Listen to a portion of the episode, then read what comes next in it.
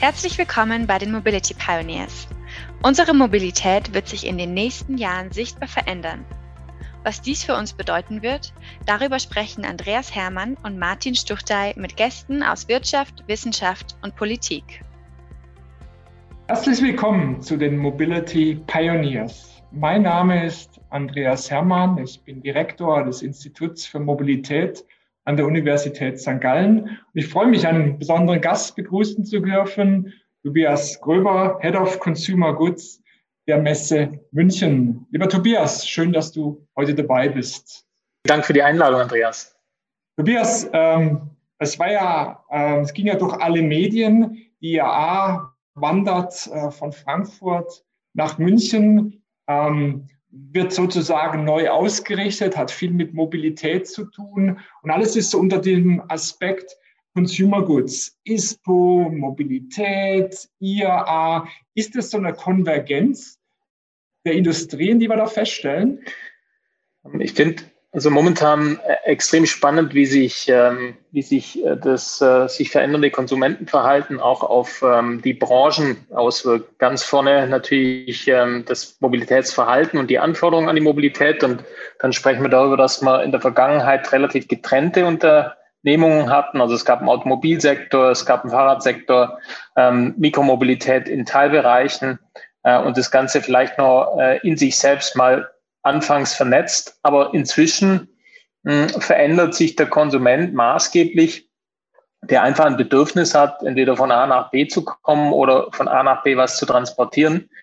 Und ähm, das so einfach und schnell wie möglich. Und wenn ich an meine eigene Kindheit und Jugend zurückdenke, dann war das Auto der, ähm, das, was wir alle haben wollten, weil auf dem Land gab es nichts anderes und heute ist es teilweise immer noch ein Problem.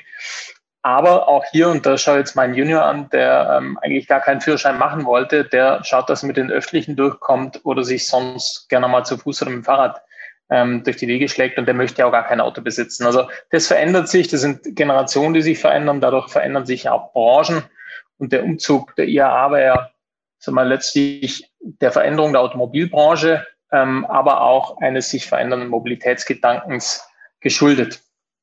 Heißt es, dass ihr denn auch völlig anders vorgeht bei der Gestaltung einer Messe? Du hast es gerade gesagt, früher gab es halt einzelne Produkte, ein Auto, es gab wahrscheinlich im Sportbereich einzelne Produkte und heute reden wir von Mobilität, wo, wo, wo im Prinzip dann verschiedene Produkte zusammenkommen. Es würde heißen, dass wir vielleicht nicht mehr nur auf Auto schauen bei einer Mobilitätsmesse, sondern dass im Prinzip das so integriert ist, dass, dass vielleicht Mikromobilität eine Rolle spielt äh, in einem neuen Messekonzept. Denkt ihr, so über Messen im Prinzip nach, also dieses Integrativ in gewisser Weise.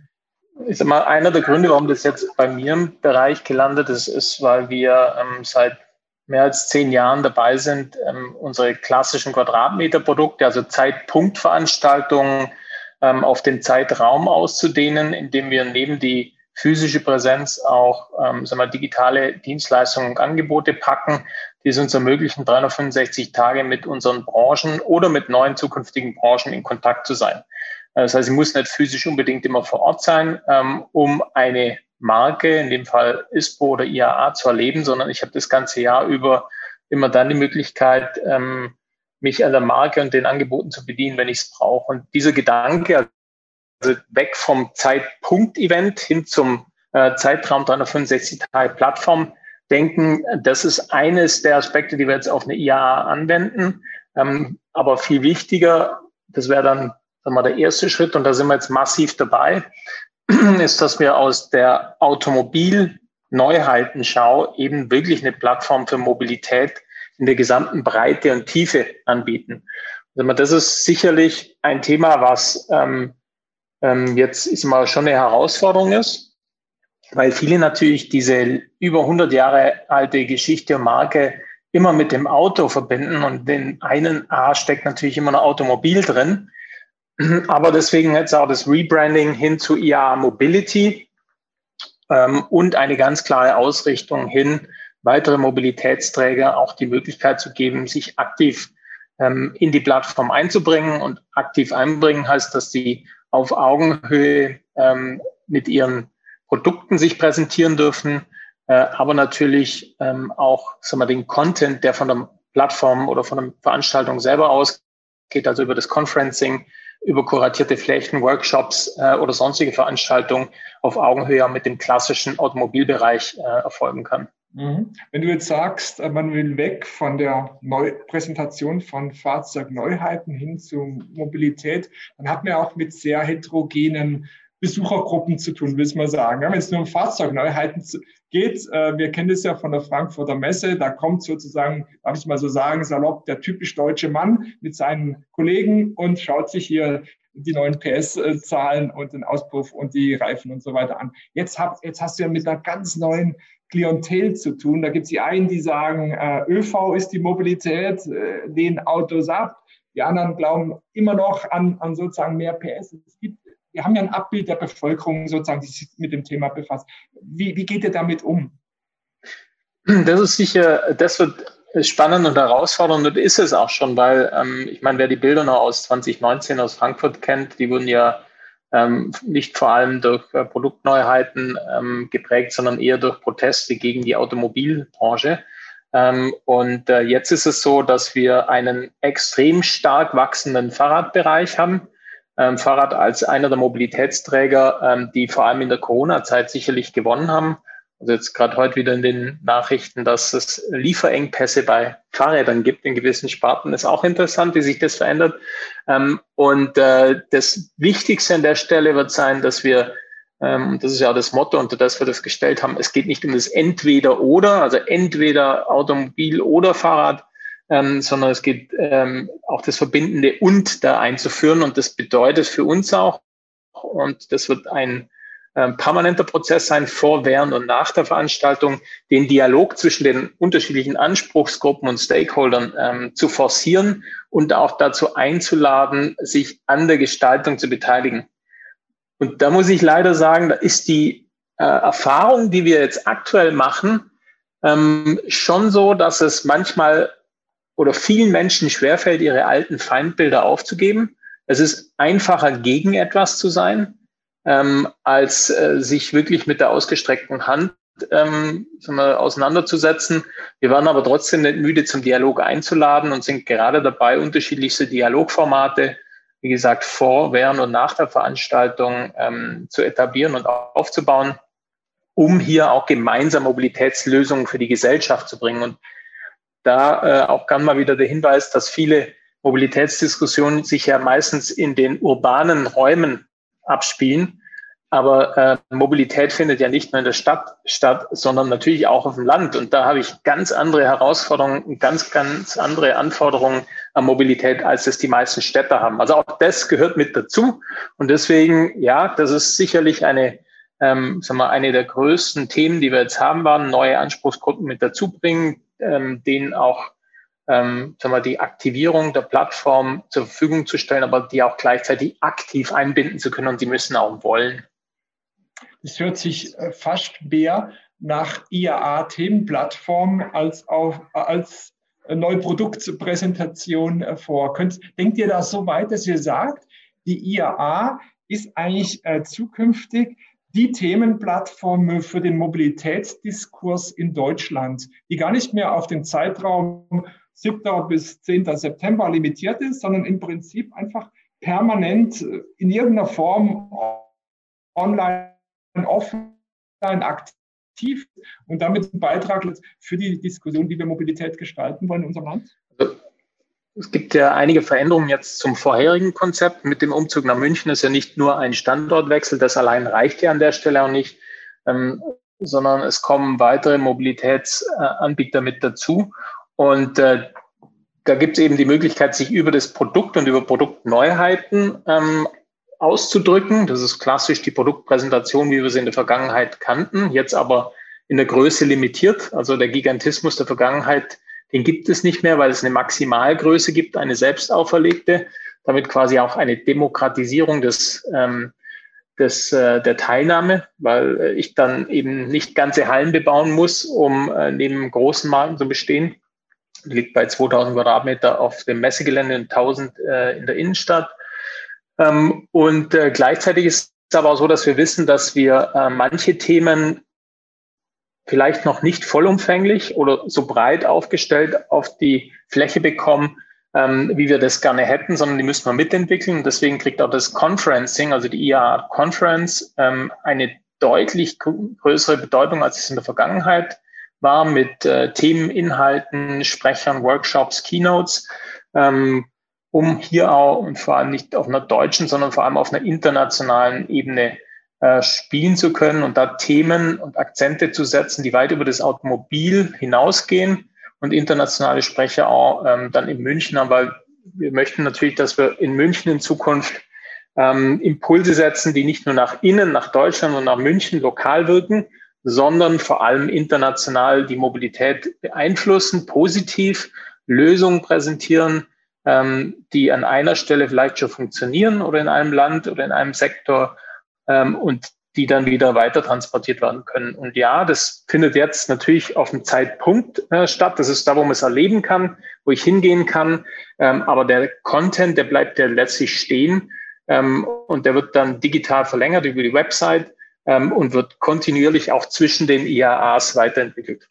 Mhm. Geht die Automobilindustrie, insbesondere die deutsche Automobilindustrie, diesen Weg mit? Man muss ja fairerweise sagen, äh, sie ist das Rückgrat unserer Gesellschaft. Die letzten 50 Jahre waren extrem erfolgreich, aber sie waren sozusagen ausgerichtet, darf ich mal sagen, im Jargon IAA Frankfurt, ja, mit dieser ganzen Produktpräsentation, mit der Inszenierung drumherum. Äh, das war ja sozusagen die heilige Messe in Deutschland, wenn man es mal so sagen darf. Ähm, geht diese Industrie mit? Äh, ihr seid da sicherlich im Kontakt äh, mit, dem, mit dem Verband der deutschen Automobilindustrie oder sogar mit einzelnen Herstellern?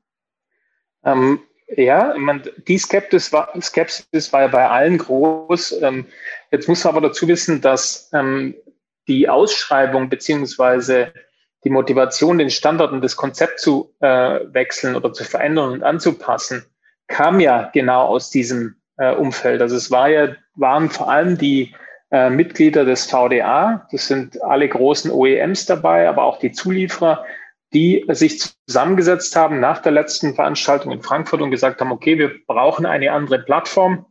Wir müssen das Thema neu denken. Und daraus ist dann ein Ausschreibungsdokument entstanden, äh, in dem einige Dinge schon vorgegeben waren, unter anderem eben auch diese ähm, Transformation des Konzeptes hin zu einer Mobilität. Und genauso erlebe ich auch die, ähm, sowohl den Verband, ähm, auch wenn manchmal auch hier Skepsis herrscht, äh, ähm, aber auch die OEMs und die klassischen Automobilanbieter, ähm, weil die natürlich sich genauso in der Transformation befinden, wie sich zum Beispiel auch Messen in, Transfer in der Transformation befinden. Gerade jetzt in der Zeit, in der viele Dinge nur digital stattfinden können und nicht ähm, äh, als Großveranstaltung aktuell noch äh, immer umsetzbar sind, äh, verändert sich da natürlich wahnsinnig viel. Aber hier absolutes Backing von der Branche und äh, das macht auch das extrem viel Spaß, weil die Skepsis hatte ich am Anfang auch, gebe ich zu, weil ich mir auch nicht sicher war, okay, wie, ähm, wie stark dann auf längere Zeit hin die Motivation ist, das voranzutreiben, aber das kommt immer wieder und wir werden da immer bestärkt. Mhm. Jetzt ist ja die, die Automobilausstellung eine sehr international ausgerichtete Messe. War es in Frankfurt schon, ist wahrscheinlich in München auch geplant. Da hast du natürlich auch mit der Heterogenität der Welt in gewisser Weise zu tun. Ja? Und ich glaube, in, in, Amerika, wenn man nur die USA nimmt, wird dieses Auto wahrscheinlich anders gesehen äh, als in Deutschland. Ähm, wie geht ihr so mit dieser Heterogenität der möglichen Besuchergruppen um, die, wenn wir Glück haben, äh, dann im September nach München kommen dürfen?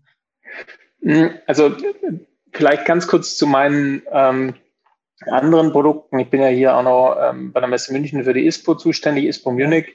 Das ist die ähm, unsere internationalste Veranstaltung äh, im gesamten Portfolio. Wir haben ähm, da quasi 90 Prozent der Aussteller sind aus dem Ausland und knapp 70 Prozent der Besucher. Also es gibt eine sehr hohe ähm, Kompetenz, wenn es darum geht, Veranstaltungen zu internationalisieren und die unterschiedlichen ähm, Stakeholder mit an Bord zu holen. Und äh, wir haben uns jetzt für die IAA Mobility haben uns äh, Schwerpunktländer auch gesetzt. Das ist einmal natürlich China, äh, dann auch die USA und äh, unter anderem auch Israel, wenn es um das Thema Startups geht. Startups auch nochmal bekommen nochmal einen deutlich größeren Fokus, als es vielleicht in der Vergangenheit war, weil Mobilität ist ein Zukunftsthema, ist wahrscheinlich eines der größten Zukunftsthemen, die es aktuell gibt. Ähm, vor allem in Zeiten, in denen man nicht mobil ist, glaube ich, ist es jedem bewusst geworden, wie wichtig Mobilität ist ähm, und individuelle Mobilität. Ähm, aber ähm, insgesamt äh, arbeiten wir ja bei der Messe München schon seit Jahrzehnten mit einem äh, Netzwerk an äh, Partnern, eigene Töchtergesellschaften in den wichtigsten Märkten, die ja auch aktiv jetzt bei der IAA Mobility mit unterstützen. Ähm, neu ist auch, dass wir mit vielen Partnern arbeiten. Äh, offensichtlich war das in der Vergangenheit nicht so stark der Fall wie jetzt. Also gibt es eine sehr positive Öffnung aus, sich mit weiteren Partnern ähm, sowohl inhaltlich, aber auch äh, in der Internationalisierung ähm, zusammenzuarbeiten. Ähm, und insofern ähm, bewegen wir uns da, glaube ich, auf eine sehr, sehr ähm, spannende Veranstaltung hin. Vielleicht mit einem neuen Teilnehmermix, weil man, wenn ich mir jetzt gerade die USA anschaue und den Shift von der, von der letzten Regierung auf die neue, ähm, vor allem was das Thema Nachhaltigkeit angeht, ähm, und Elektromobilität, ähm, dann wird es extrem spannend, weil das wird eins der zentralen Themen auch der IAA Mobility sein. Mhm. Ähm, was müsste passieren oder was müsste herauskommen, dass du sagst, dieses neue Konzept, das ist, das hat abgehoben, es war erfolgreich, es hat funktioniert. Wie ist sozusagen dein, dein Wunsch-Output äh, äh, dann Ende September? Das, das in Einsatz zu packen, ist wahrscheinlich angesichts der Dimension dieser Veranstaltung und der, also der Ausrichtung relativ schwierig. Ähm, aber ich versuche es mal anhand der äh, vier Säulen. Ähm, Säule Nummer eins ist das B2B-Konzept auf Messegelände. Es uns gelingt, das international ähm, weiter auszubauen und vor allem die neuen Stakeholder zusätzlich zu den bestehenden mit dazu zu bringen. Ob das jetzt auf Aussteller- oder Besucherseite ist, dann sind wir da schon mal extrem weit gekommen und eine höhere Medialisierung, vor allem eine positive Medialisierung. Äh, wenn ich mir jetzt den B2C-Bereich in der Münchner Innenstadt anschaue, dann ähm, ist hier ein ganz klarer Schwerpunkt auf Zero und Low Emission ähm, mit auch nachhaltigen äh, Standbau und entsprechenden äh, Auflagen, ähm, die wir ähm, auch sehr gern umsetzen. Ähm, und hier vor allem eine hohe Akzeptanz äh, der Bevölkerung, weil der B2C-Bereich wird ähm, entsprechend natürlich eher regional, national ähm, ich sag mal, mit Dachausweitung besucht werden.